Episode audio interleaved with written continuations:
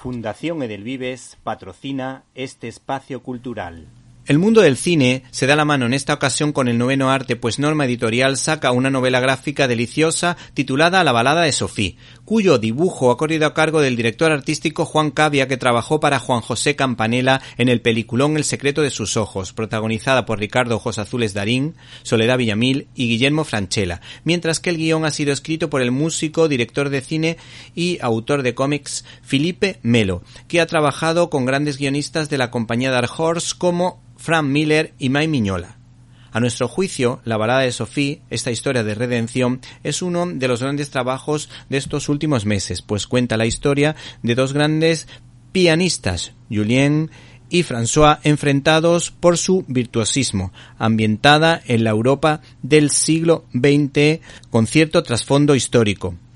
Pues en los extras del libro nos topamos con una partitura de música de Julien Dubois, uno de los protagonistas de la historia. Compuesta se deduce para ocho dedos, pues este músico, por diversas circunstancias, perdió dos dedos de una mano. La historia comienza cuando una lanzada y tenaz periodista se empeña en contar la verdad de este músico. Una historia cargada de ternura con unos dibujos sencillos y delicados, pues se percibe que los autores han dedicado mucho tiempo a la creación más que a la ejecución de la obra. Se percibe su dominio del medio audiovisual que hace que los diálogos sean ágiles y los encuadres sean muy cinematográficos.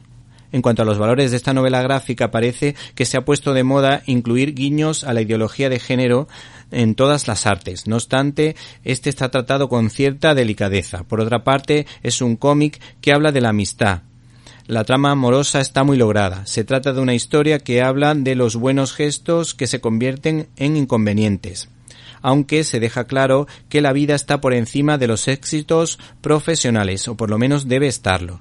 Por otra parte, este trabajo deja claro los problemas que nos pueden ocasionar los pactos con el diablo para llevar una vida de éxito profesional y cargada de hedonismo, pues te dejan vacío. Finalmente, la balada de Sofía nos recuerda que no se puede matar a la voz de la conciencia y cómo la fe de una mujer que reza el rosario puede ser providencial en los últimos años de vida para una persona.